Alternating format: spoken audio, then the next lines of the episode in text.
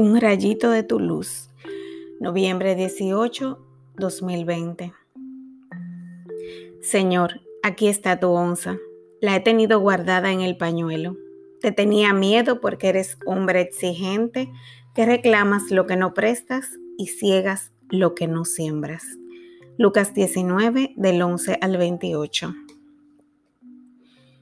El domingo también se habló de la parábola de los talentos, pero el Padre Israel dio una humilía muy diferente a la que normalmente recibiríamos con esta lectura.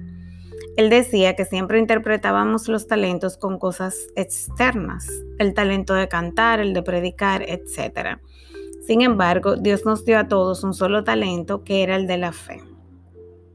El que se queda con su talento guardado lo hace porque ve en Dios a alguien malo, un Dios que se queda cruzado de brazos mientras, mientras la humanidad sufre.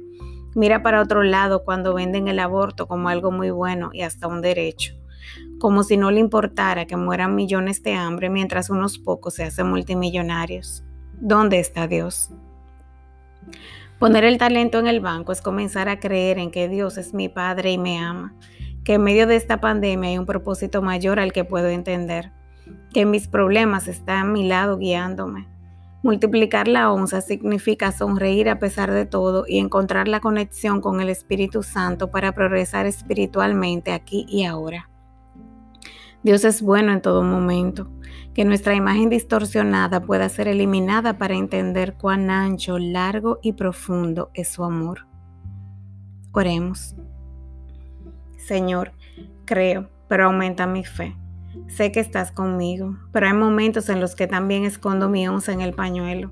Ayúdame a descubrir siempre tu mirada de amor sobre mí. Abre mis ojos espirituales cuando la vida me quiera empañar la vista.